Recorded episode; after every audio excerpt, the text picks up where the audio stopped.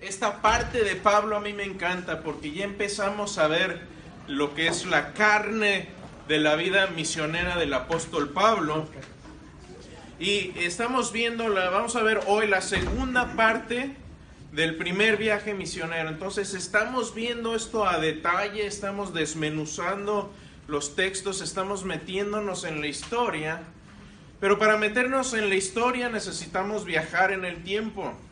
Los que serán de mi época se acordarán de este, eh, ¿cómo se llamaba? Túnel del tiempo. El túnel del tiempo. No se hagan, uno lo ven así como, ¿qué, qué es eso?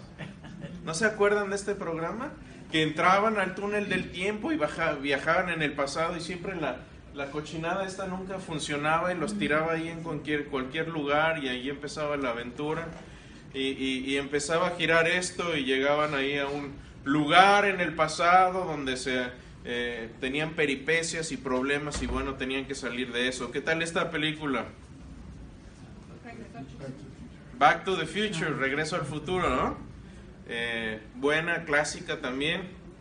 ¿Alguien, ¿Alguien de ustedes ve- vio esta serie? El Doctor Who, que se metía en su cápsula y, eh, y parece por fuera, parece una capsulita y se entraba esto y era una supernave espacial allá adentro. Eh, y viajaba a todos lados en el espacio y en el tiempo. Bueno, hoy vamos a usar la máquina del, del Doctor Who y nos vamos a transportar al pasado. Así que, ¿listos? Ahí va, ¿eh? Tiene efectos especiales estos, cuidado. Ya me mareé. ¿Ya se marearon? ¿Todos bien? ¿No pasa nada? Ok.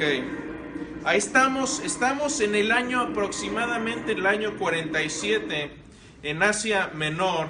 Nos estamos transportando al, al, al al primer viaje misionero de Pablo. Entonces estamos, en la clase anterior vimos que Pablo toma a Antioquía, que está bastante al norte de, de Jerusalén, como su centro de operaciones, su centro de comando, para mandar de ahí eh, las misiones y se va él con Bernabé y Juan Marcos, Juan Marcos que eventualmente escribe el Evangelio de Marcos.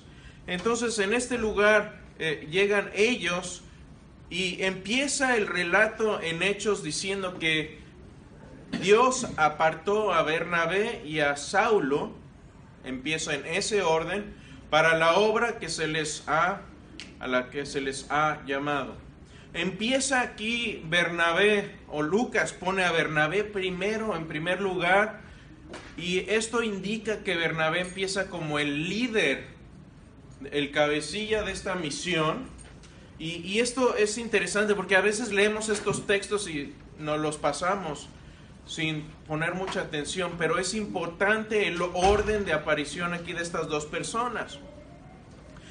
Y después cuando eh, salen de Antioquía, llegan a un puerto ahí cercano, salen a Salamisa, la isla de Chipre, porque Bernabé era de esta isla, era nativo de la isla, pasan por ahí y llegan a la ciudad de Pafos, donde estaba el procurador o el gobernador de la isla. Obviamente esto estaba todo dominado por el imperio romano. ¿Y a quién se encuentran ahí? ¿Cómo se llama el personaje que gobernaba esta isla? ¿Se acuerdan? Sergio Paulo o Sergio Pablo, eh, eh, es lo mismo. Y ahí encuentra eh, Pablo a este hombre y había ahí un opositor del Evangelio, tenía ah, ahí un tipo Walter Mercado, el procurador romano, y el procurador este, ve como eh, eh, Dios reprende a este mago a través de Pablo, lo deja ciego. Hay ahí unos paralelos en cuanto a la conversión de Pablo también que lo deja ciego. Y eh, se convierte el procónsul romano Sergio Paulo. Y ahí es más o menos donde llegamos la, la vez anterior. Entonces, ¿están conmigo ahí hasta aquí? Entonces, estamos en, este, en esta parte, pero ellos no se quedan ahí nada más. Deciden ir a Perge de Panfilia, que está al norte, y esto ya es en lo que se le llama la zona de Galacia. Vamos a ver qué es lo que había aquí en esta zona de Galacia, por qué se le llamaba así. Pero en Perge de Panfilia no pasan mucho tiempo y especulábamos un poco, decíamos, bueno, ¿por qué si esta es una ciudad bastante eh, poblada, ¿por qué Pablo no se queda más tiempo? Y una de las teorías que algunos eh, eh, estudiosos han postulado es que posiblemente Pablo enfermó porque cuando escribe Gálatas 1, perdón, la, carta de los Gálatas, ahí les dice que estuvo enfermo, que cuando llegó a los Gálatas lo recibieron y estaba enfermo. No sabemos de qué. Algunos especulan que a lo mejor le dio un tipo de fiebre de Malta. Y cuando te da ese tipo de fiebre, es bueno ir a lugares altos. Ah, doctor, ¿por qué es bueno ir a lugares altos cuando le da uno fiebre de Malta?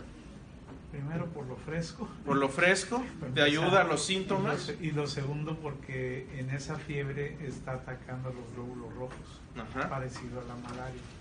Es parecido a la malaria, exactamente. Entonces, la oxigenación te ayuda por eso. Te, ayuda a los síntomas, ¿no? Entonces, algunos especulan que eso fue la razón por la que Pablo tal vez eh, no se quedó ahí, sino que subió a Antioquía de Pisidia yo no creo que esa haya sido la razón, creo que hay una mejor razón, no que Pablo no haya enfermado, como lo dice él mismo, sino que hay una mejor razón. Pero antes de que ellos salieran aquí a, Antioquía de Pisidia y en Perge, es cuando, eh, acuérdense que venían tres compañeros, venían Pablo, Bernabé y Juan Marcos. Bueno, al llegar a Perge de Panfilia es donde Juan Marcos dice, yo hasta aquí, yo ya no subo más. Y de ahí él toma y se embarca y regresa con su mamá a Jerusalén. Entonces regresa, eh, de hecho su mamá estaba en Jerusalén, no estoy, no es broma, eh, pero sí se regresó con su mamá. Y entonces esto, eh, para, para hacer un poquito más de, énfasis en lo que esto habría significado para Pablo, cuando a un judío, cuando a un judío maestro, un rabino, tenía a un estudiante con él, eh, sucede que si este estudiante le dejaba y le abandonaba, eso se veía muy mal. Era casi como un tipo de traición. Sí, exactamente. Y Pablo eso le cuesta después, trabajo, porque vamos a ver después en el segundo viaje misionero, dice Bernabé, quiero llevar otra vez a mi primito y Pablo le dice, mangos, no vas a llevar a nadie. Yo con ese ni un guarache me vuelvo a, ni un paso de guarache. Misionero de, Pablo y sus compañeros, decíamos que hay una buena razón eh, creo yo, por la que Pablo y, su, y, Bernabé llegan a Perge de Panfilia y aunque esta era una ciudad bastante poblada, no se quedan ahí, sino se, que, se, que se van. Y, aquí la pregunta es, ¿qué, qué, ¿qué razón tuvieron ellos para perderse esa oportunidad de compartir el Evangelio en esta ciudad y seguir?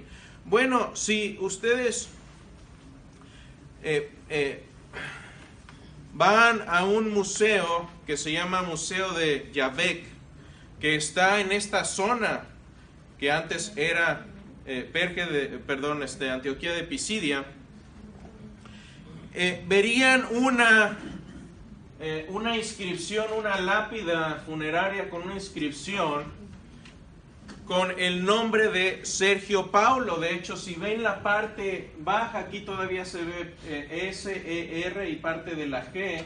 Y aquí se ve P, A, este, la B, la, U la escriben como B. Paulus. Y es que este nombre de Sergio Paulo tiene dos características importantes. Uno, que no es un nombre común, no es un nombre eh, muy usado en la antigüedad. Y aparte era un nombre de un clan de familia. ¿Se acuerdan que los romanos tenían un nombre de clan? Por ejemplo, eh, Julio pertenecía al clan de los Julios, Julio César. Era el nombre de una familia. Entonces, Sergio Paulo no era originario de Chipre, sino que era originario de esta zona. ¿Cómo sabemos? Porque no solamente tenemos esta inscripción. Hay otra, hay evidencia y, sabemos que tenían muchas tierras. Esta familia era muy conocida en esa zona, en esa época. Tenemos otros escritos de historiadores que hablan de esto. Y lo más, eh, y esto es especulación, pero lo que tiene más sentido es que, a ver, si Sergio Paulo escuchó el Evangelio y se emocionó con las buenas noticias, lo más natural habría sido decir a Pablo y a Bernabé, oye, tengo un montón de familia, tengo un familión allá en, en, Antioquía de Pisidia, ¿por qué no van a darles a ellos también las buenas noticias? Y seguramente si esto fue lo que sucedió, eh, Sergio Paulo les debe haber dado cartas de recomendación para ir allá y hablar a su familia. Entonces, esto no es un nombre común. Sabemos que tenían tierras y, eh, y eran una familia de mucha influencia, los Sergio Paulos, de esta zona de Antioquía de Pisidia. Entonces, eran una familia muy notable y lo, que pensamos es que eh, creo que eso, es una buena explicación de por qué se siguen de largo y van directamente a este lugar, eh, pasándose ahí a Perge de, de, Panfilia. ¿Alguna pregunta hasta aquí? Ese es un dato interesante, ¿no? Entonces aquí vemos, me, me, me, da, me emociona a veces cuando vemos este tipo de cosa que sale algo en la arqueología que nos aclara a lo mejor algunas cosas en la escritura que no vienen eh, muy claras. Y, esto sucede, por cierto, también en los evangelios. Hay veces que un evangelio, y, esto es un estudio que todavía tengo ganas de hacer, no lo he formado, pero eh, hay veces que un evangelio te da un dato o un hecho que sucedió sin explicarlo mucho más. Y uno dice, bueno, pues qué raro dato, pero gracias. Y vemos otro evangelio y otro evangelio lo explica con otro mensaje y, y, y, si uno hace la referencia cruzada entre ambos pasajes, uno aclara al otro. Es algo muy interesante que sucede y esto solo sucede cuando estamos hablando de algún hecho histórico. No sucede cuando son dos tipos que se están inventando una historia. Son eh, coincidencias inintencionales de los textos. Pero bueno, ese es otro estudio, ya veremos qué, qué, hacemos ahí. Ahora, ¿por qué se les llamaba Gálatas? No eran gallegos, pero ¿por qué Galacia? Bueno, esta es la explicación. Si vemos un mapa de Europa moderna, hay una zona aquí que se llamaba Galia. Fue una zona que Julio César eh, dominó y fue una conquista, fue una campaña muy grande romana contra, esta, eh, contra este pueblo de celtas galos, que es lo que finalmente se convierte en Francia después. Por cierto, pregunta de cultura general, ¿cómo se le llamaba a París en esta época? Obviamente París es uno de los poblados más antiguos en la historia y ya tenía nombre aquí. ¿No? Los parisis son los que vivían ahí. Por eso se le llama París, pero no se le llamaba así en ese tiempo. Lutecia. Se le llamaba Lutecia en ese tiempo. Ah, y de aquí eh, eh, salían muchos mercenarios y tú querías contratarte a dos maleantes y contratarlos para hacer el trabajo sucio, lo podías hacer, podías contratarlos. ¿Quién ha leído las historias de Asterix y Obelix? Son francesas, ¿sí las leíste? Yo crecí leyendo esto y obviamente hay caricaturas también.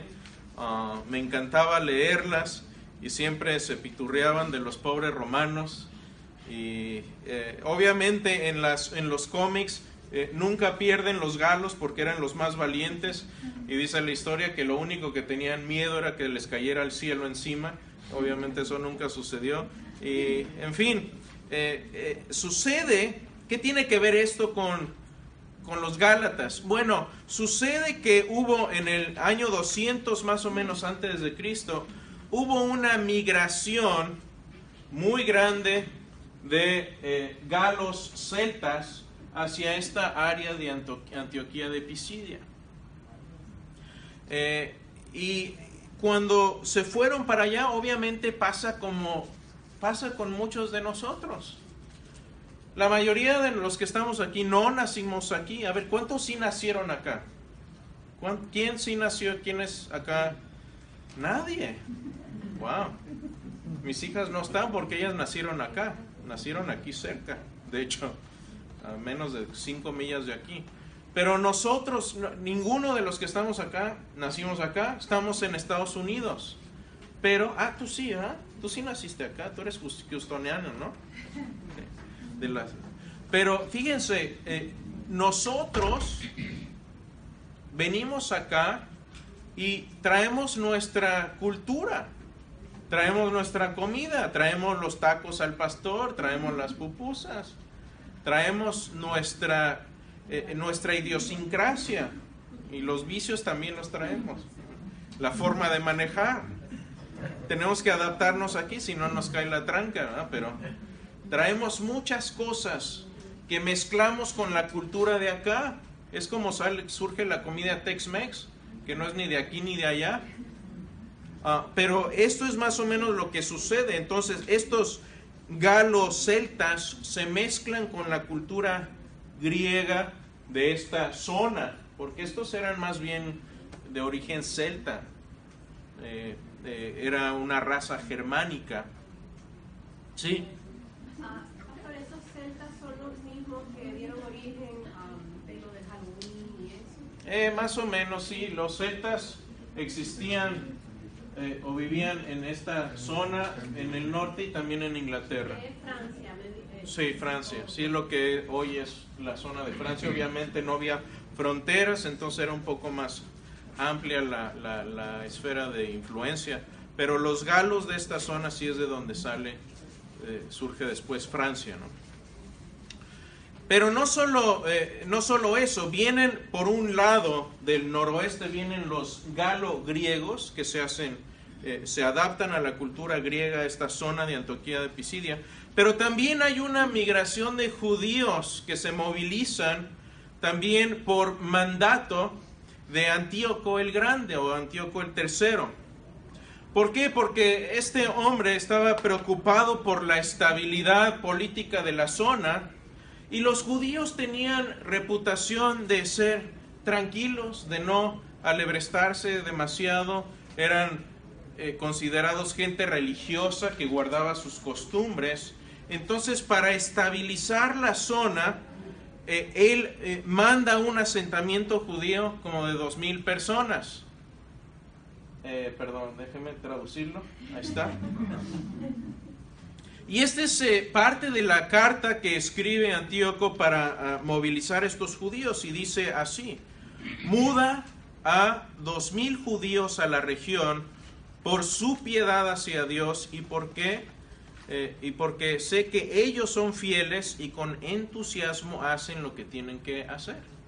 Entonces los judíos los consideraban una fuerza estabilizadora y entonces se mezcla esta influencia de galo germanos o galo eh, romanos con estos judíos y adivinen cómo les llaman a estos galo, eh, galo judíos agriegados por decirlo así, o helenizados, se les llaman gálatas.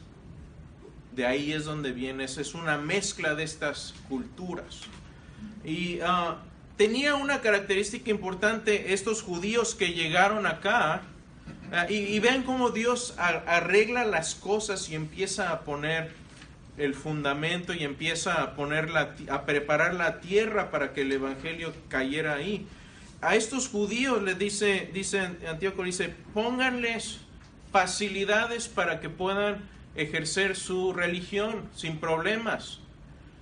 Déjenles libres de impuestos, un poco similar a lo que sucede con las iglesias hoy, libres de impuestos. ¿Por qué? Porque la iglesia da beneficios, acabamos de verlo con estas misiones. Estas misiones son un beneficio eh, de la, a la sociedad que al gobierno no le cuesta.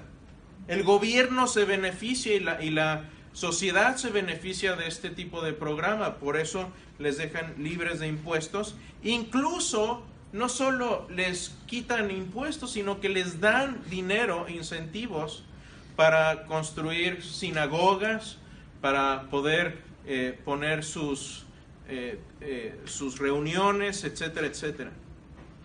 Entonces, esto fue, yo creo que parte de lo que Dios utiliza para preparar el camino para Bernabé y Pablo y que empezaran a llegar a estos lugares, porque decíamos la vez pasada que el patrón de evangelismo de Pablo se forja en este primer viaje.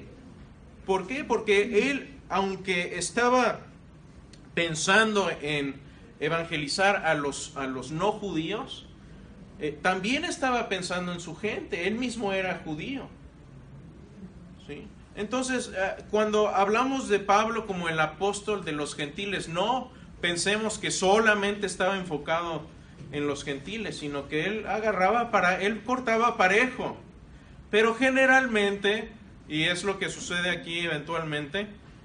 Los judíos son los que no les gusta el mensaje de Pablo y más bien son eh, simpatizantes griegos los que empiezan a, convertirse eh, en el ministerio de Pablo. Entonces dice aquí que Pablo y Bernabé llegaron el día de reposo, es decir, el sábado, y se sentaron en la sinagoga. Bueno, vamos a remontarnos un poco a lo que era la sinagoga en aquel tiempo. Primero, ¿dónde se sentarían? ¿Dónde se sentaban? Bueno, si vemos las costumbres de aquel tiempo, los hombres y las mujeres se sentarían de manera separada. A ver, ahora, si estás casado 40 años, a lo mejor es una ventaja. Si estás buscando novia, a lo mejor no tanto. Pero era la, eh, la costumbre. Los ancianos, y aquí no estoy hablando de nadie, ¿eh?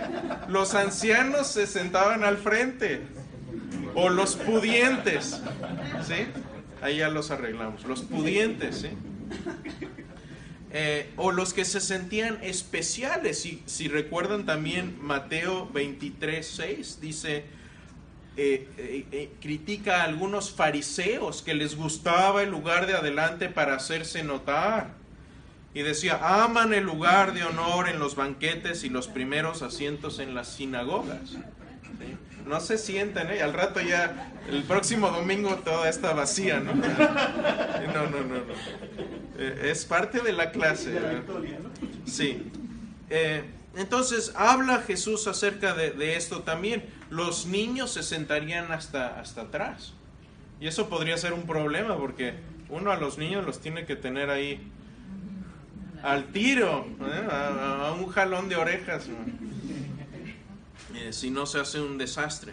Pero esa era la costumbre. Si uno eh, ve un poco el orden del servicio, habría un armario que se llamaba eh, y aquí era donde guardaban las escrituras. No había libros. De hecho, ¿quién inventó el libro? El códex, así se le llama al, al, al proceso de encuadernar eh, algún escrito en la forma que la tenemos hoy. ¿Quién inventó el libro? Nosotros.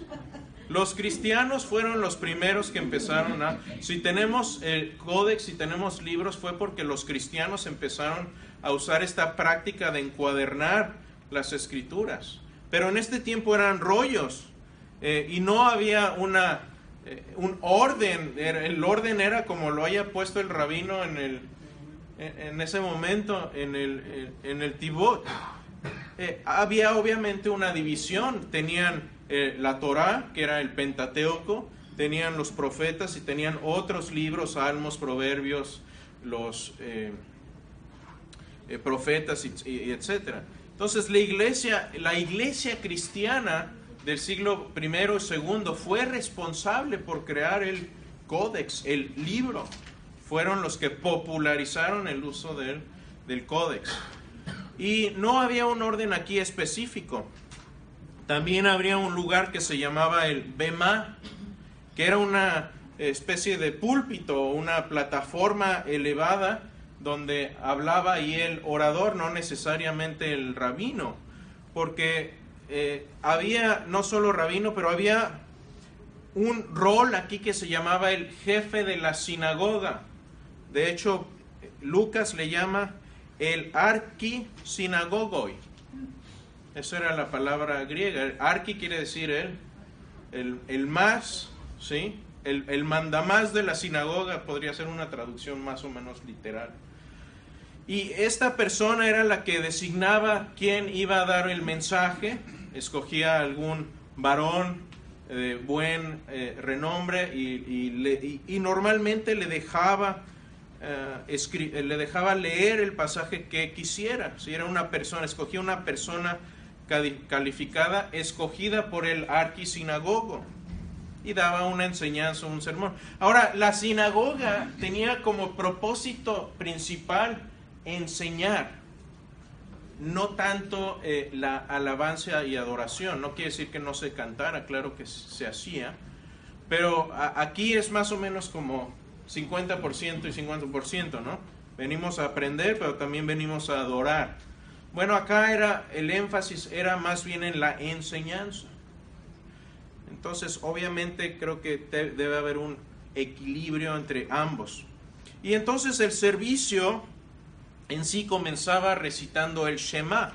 ¿Qué es el Shema? Pues es la declaración más importante en el mundo judío. ¿Sí? Shema Israel Adonai Eloheinu Adonai Echad, que quiere decir, escuchad, oh Israel, el Señor es nuestro Dios, el Señor uno es. Shema es la primera palabra que quiere decir, escuchen.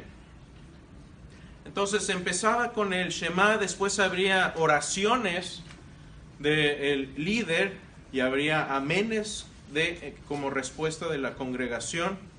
Ah, y eh, de hecho, si leemos Marcos 11, 23, dice, y cuando entréis orando, perdonad si tenéis algo contra alguien, porque también vuestro Padre que está en los cielos os perdone vuestras transgresiones.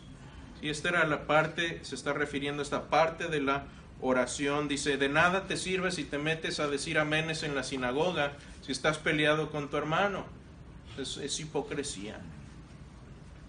Eh, habría esta lectura de la Torá y esto es notable porque vemos que Jesús hizo esto cuando Jesús va a la sinagoga eh, y le piden leer. Él escogió el pasaje. Sabemos que históricamente eso era lo que sucedía. No era así como que, a ver, venga y lea del Evangelio de Mateo. No, uno podía escoger la lectura que quisiera y dice Lucas 4:16, Jesús entró a la sinagoga, se levantó y comenzó a leer al profeta Isaías. Entonces eso era lo que sucedía en la sinagoga y Pablo eh, utiliza este recurso de la sinagoga para poder dar un mensaje y esa era una gran ventaja que él podía levantarse a hablar de lo que él quisiera. De hecho esto es lo que sucede. Si leemos Hechos 3 en este viaje, Pablo y Bernabé, dice la escritura, llegaron a Antioquía de Pisidia y en el día de reposo entraron a la sinagoga, se sentaron, ya lo leímos, y dice, y dice así, después de la lectura de la ley y los profetas, ¿se acuerdan? Era parte del orden.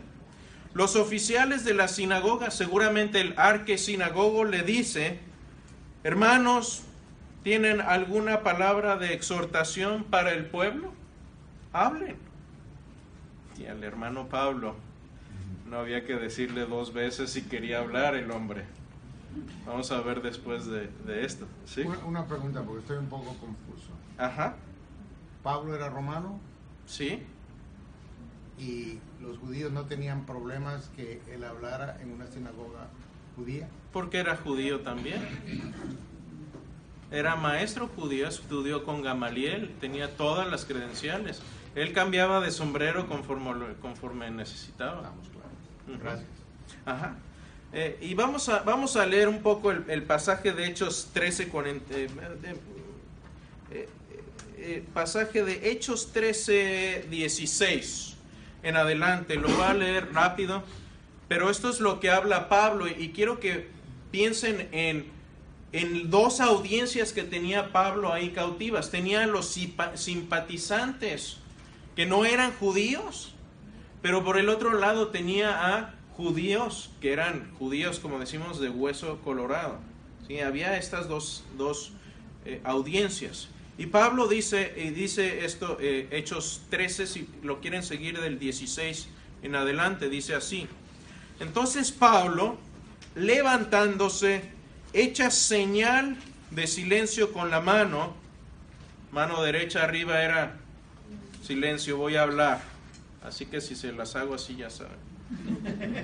Varones israelitas y los que teméis a Dios, ¿ven las dos audiencias? Varones israelitas y los que teméis a, Dios, oíd. El Dios de este pueblo de Israel escogió a nuestros padres y enalteció al pueblo, siendo ellos extranjeros en la tierra de Egipto. Y con brazo levantado lo sacó de ella y por un, eh, por un tiempo como de 40 años lo soportó en el desierto. está haciendo un recuento de la vida de Israel. Y aquí es muy claro ver cómo para Pablo el judaísmo siguió siendo parte de su eh, creencia básica, pero no se quedó ahí. Y habiendo destruido siete naciones en la tierra de Canaán, les dio en herencia su territorio Después, como por 400 años, les dio jueces hasta los profetas, hasta Samuel. Y luego pidieron rey y les dio a Saúl. Luego, eh, varón de la tribu de Benjamín por 40 años. Quitado este, les levantó por rey a David, quien también dio testimonio. De la descendencia de este, conforme a la promesa, Dios levantó a Jesús por salvador a Israel. Aquí ya el Pablo cruza al Nuevo Testamento. Antes de su venida predicó Juan el bautismo de arrepentimiento a todo pueblo de Israel. Mas cuando Juan terminaba su carrera dijo, ¿quién pensáis que soy yo? No soy yo él, mas he aquí viene tras mí un, uno de quien no soy digno de desatar el calzado de sus pies. Varones hermanos, hijos del linaje de Abraham, y los que entre vosotros teméis a Dios, otra vez la referencia a ambas audiencias. A vosotros es enviada la palabra de salvación. Ahora fíjate tú como judío, estás escuchando esto, que la salvación ya no es nada más para ti, sino que ya se está abriendo a los, a, los simpatizantes. Dice, porque los habitantes de, de, Jerusalén y sus gobernantes, no conociendo a Jesús ni las palabras de los profetas, que se leen todos los días de reposo, como hoy hubiera dicho, las cumplieron al condenarle. Fíjense, las profecías las cumplieron cuando le condenaron. Y así, y sin hallar en él causa digna de muerte, pidieron a Pilato que se le matase. Y habiendo cumplido todas las cosas de, eh, de él, que él, de él estaban escritas, quitándolo del madero, lo pusieron en el sepulcro mas Dios le levantó de los muertos. Me encanta esta frase y se queda así.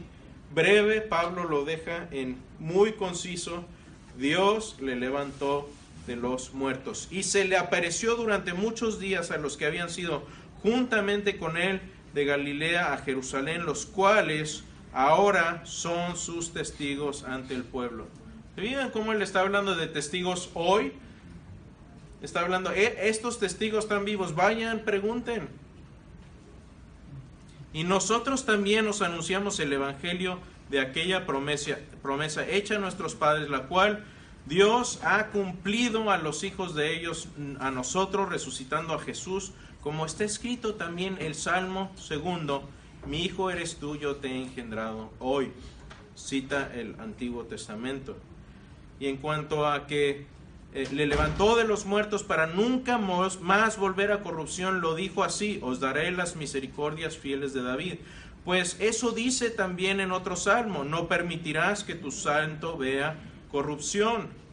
Porque la verdad David, habiendo servido en su propia generación según la voluntad de Dios, durmió y fue reunido con sus padres y vio corrupción, es decir, su cuerpo vio corrupción. Sabed pues esto, varones hermanos, que por medio de él se os anuncia perdón de pecados a todos y que todo aquello que por la ley de Moisés no pudisteis ser justificados, en él es justificado todo el que cree.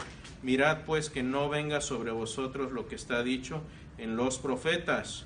Y aquí es donde entra este pasaje. Mirad, oh menospreciadores, y asombraos y desapareced, porque yo hago una obra en vuestros días, obra que no creeréis si alguien nos contare. ¿Y qué sucede como resultado de esta predicación de Pablo? Cuando salieron ellos de la sinagoga de los judíos, los gentiles le rogaron que el siguiente día de reposo él les hablase más de estas cosas. Y despedida la congregación, muchos de los judíos y de los prosélitos piadosos siguieron a Pablo y a Bernabé, quienes hablándoles les persuadían a que perseverasen en la, en la gracia de Dios. Este es el principio de la iglesia en Galacia. El siguiente día de reposo se juntó casi toda la ciudad para oír la palabra de Dios, pero viendo los judíos la muchedumbre se llenaron de celos y rebatían lo que Pablo decía, contradiciéndole y blasfemando y terminaron sacándolo de la ciudad. ¿Quiénes? Los judíos, llenándose de celos. Esto fue, eh, y vamos a seguirlo viendo, fue el patrón, fue un patrón muy eh, claro que sigue estas misiones de, Pablo eh, y, y, va, habla, muchos se convierten de los que no eran judíos, les gusta el mensaje, porque es un mensaje inclusivo, es un mensaje de inclusión. Ahora en nuestros tiempos de hoy, se nos acusa de ser exclusivos, de que no aceptamos todas las religiones. No todas las religiones pueden ser verdad, ya lo vimos en una serie completa. Pero el mensaje de Jesús es inclusivo porque incluye a cualquier persona. Y esto es lo que ah, no entendieron muchos judíos. Obviamente hubo muchos judíos que sí aprendieron la lección, se convirtieron, pero esto llamaba mucho la atención a los llamados prosélitos, es decir, a los simpatizantes, a los que estaban ahí porque les gustaba el mensaje de Dios que escuchaban de los judíos, pero decían, a ver, guardar todas estas leyes, circuncisión, no comer camarones, ¿esto qué onda con esto? Entonces esto fue un mensaje muy, eh, muy llamativo para ellos. Chris, sí. Una pregunta. Ese hecho de que no comieran carne de cerdo o alguna cosa cuando estaban viajando por el desierto, ¿cuál es el, la razón principal? Porque en la actualidad ya se dice, no, no, pues, Semana Santa tú puedes comer carne de cerdo, camarón, lo que quieras, ceviche, maízco. O sea, pero ¿cuál era la razón fundamental por la cual Dios les decía que no consumieran ese tipo de alimento? Ese es un tema como para cinco clases, pero te voy a dar el resumen. Eh, eh, y no es la explicación completa, pero es parte de la explicación. Eh, no estoy de acuerdo 100% con esta división, pero en la ley tienes tres tipos principales de, leyes. Tienes leyes civiles, es decir, Israel estaba bajo una teocracia, es decir, Dios era el regente y había leyes como las tenemos hoy para regir la, eh, eh, la ciudad y cómo se debía comportar la gente. Tienes leyes también ceremoniales que tienen que ver con el culto a Dios, cómo nos vamos a relacionar con Dios.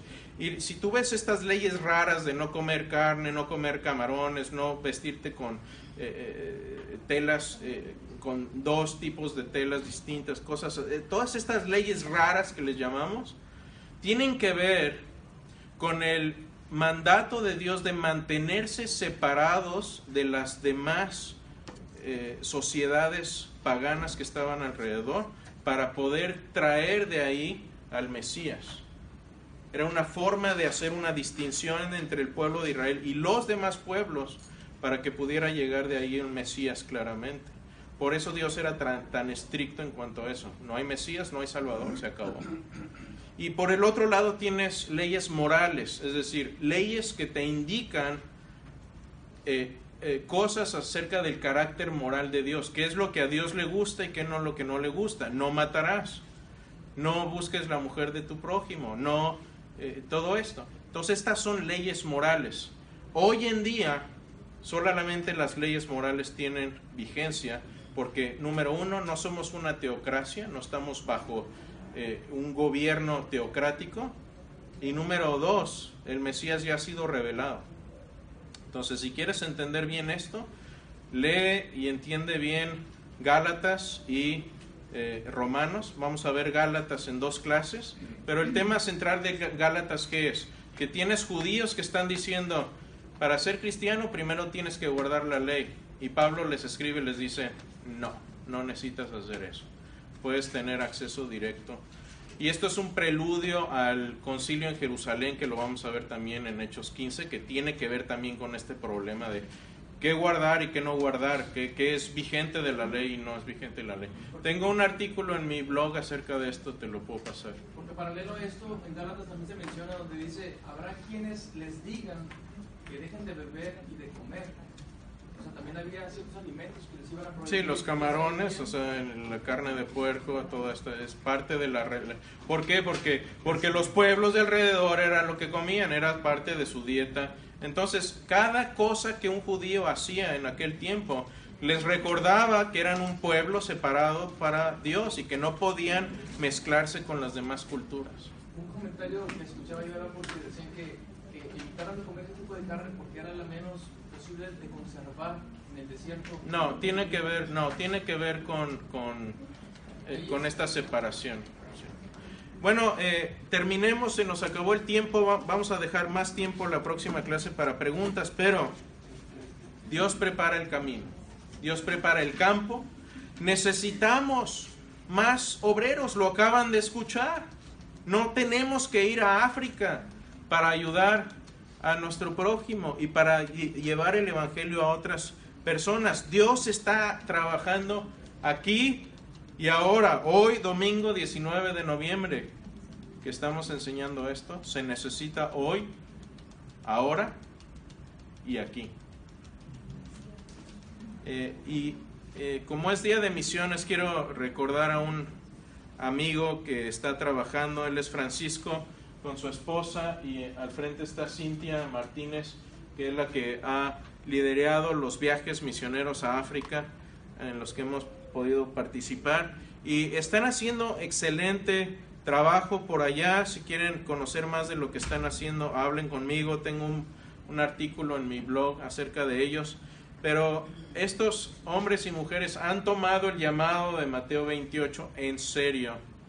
Y déjenme decirles, es una vida dura y difícil.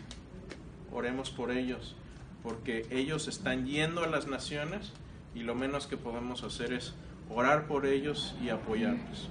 Así que, como dice otra vez, quiero repetir Romanos 10.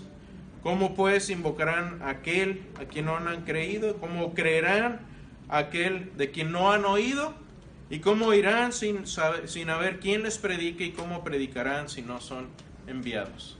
Todos somos enviados y no tenemos que ser enviados muy lejos. Aquí mismo lo podemos hacer. Hoy, ahora, se necesita.